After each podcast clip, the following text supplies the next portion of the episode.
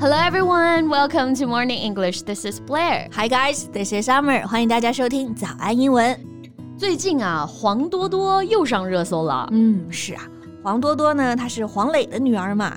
As a celebrity, she can always attract a lot of public attention for something she did or said。对，因为多多是星二代啊，所以一举一动都经常被热议。那这里的星二代呢，我们可以直接翻译为 the second generation of stars，或者用这个网络词啊，celebritod，meaning the offspring of a celebrity。嗯，那这次呢，多多上热搜啊，是因为一条她做甜品的视频。嗯，这次评论区对她又是一场骂战啊，让人深深感受到了网友对一个小女孩的恶意。 Yeah. Duoduo used to dye her hair purple, get her ears pierced, and post some workout videos, all of which were criticized by the netizens. 嗯，这些网友真的是阴阳怪气啊！之前多多染发啊、打耳洞嘛，还发了一些健身视频，嗯，都被很多网友非常恶意的抨击啊。这一次的甜品视频也是，关注点呢都在多多的身材上。I mean, she's only a 16-year-old girl. Why are some people being so mean to her? 对，评论区很多留言真的就离谱啊，超级过分。嗯，这对于一个小女孩来说，真的是很大的伤害了。得亏多多心理素质强大啊，才能不被影响。是的。那今天我们要不就替多多来怼一怼这些网友啊，对他们说一句：“你真的太过分了。”然后来看看，哎，这句话用英文可以怎么说？ Okay, that'll be very useful. Let's get to it. 那首先讲的这个过分，贝贝，你觉得有没有特别对应的，就是很直译的表达？哎，那有同学查词典啊，可能就会查到这个词儿。嗯 excessive，它的名词形式是 excess，就表示超过、过量。那形容词 excessive 就是过分的、过度的。嗯 Greater than what seems reasonable or appropriate。嗯。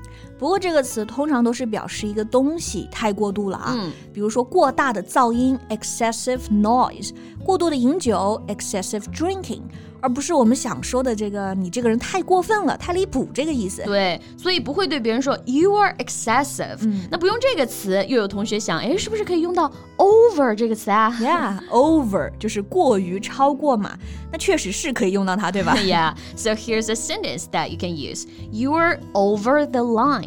Yeah, over the line. Line, L I N E 就是线的那个 line，、嗯这就是相当于底线。你做的太过分了，也就是越过底线了嘛。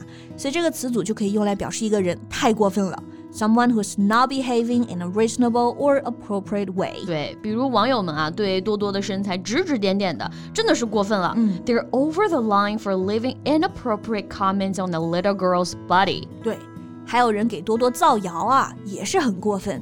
Whoever started the rumor about 多多 is totally over the line 哎，。这是真的吗？还有一个人造一个小女孩的谣吗？ Yes, that is true. And every time Dodo is on the trending topic, someone will bring out that rumor. That's really out of line. 这真的很过分了啊！是的，那过分啊，除了 over the line，刚刚贝贝老师用到的 out of line 一样也可以啊，嗯或者还可以用到这个 cross the line，这几个都包含 line 这个词。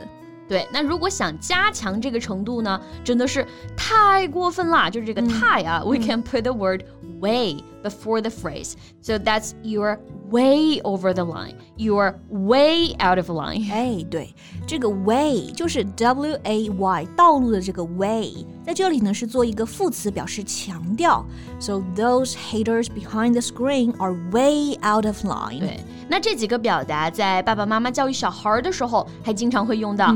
It can also be used in parenting, like you will hear parents say, "Now, young man, you're over the line. Go back to your room." Yeah, or you're over the line, young lady. Apologize, or you'll be grounded. 你过分了啊，道歉，不然呢就不准你出门了。 Yeah，那这个 over the line 主要是说人过分啊。有的时候呢，我们想说一件事儿太过分了，做的太过分了，在口语当中有个很简单但是很实用的表达。 Yeah, what is it? The key word is too much. We can say something is too much. That is too much, or it is too much. 嗯，是的，不过这个表达也要看语境，它也可以表示什么东西太多了，嗯但是也可以表示这太过分了。比如呢，看到大家给多多这种恶意的留言呢，你就可以用上这一句，然后后面再稍微解释一下。For example, you can say, "That's too much." How can they say something so malicious to her? Why do they always hurt the little girl? And there's a sentence structure people often use. Is it too much to do something？、啊，那这个句型也经常用啊，意思就是做什么什么要求很过分吗？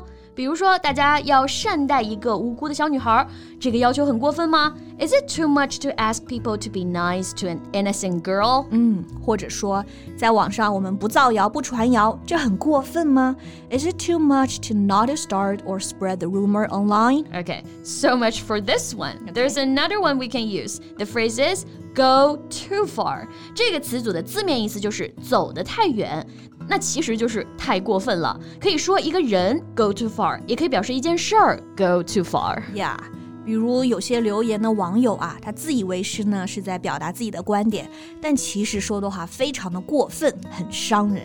They thought they were just giving their opinions, but actually they went too far and said hurtful things. 那现在网上也不是法外之地嘛，不要做得太过分，不然也是会有麻烦的。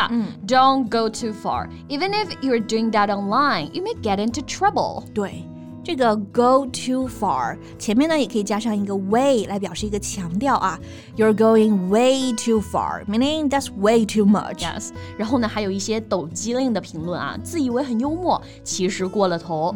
They thought their comments could come out as witty or humorous, but to be honest, they went too far. 是的，那下次呢，我们再看到一些过分的事情，或者呢很过分的人，就知道用英语怎么来怼他们了。 Yeah, you're way over the line. You're out of line, or you crossed the line. Yeah, or that's too much. What you did was too much. You're going too far, or you went too far. Exactly. OK，那我们今天的表达大家都学到位了吗？So that's all we have for today.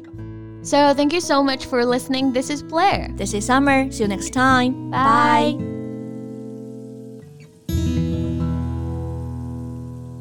This podcast is from Morning English. 学口语就来早安英文。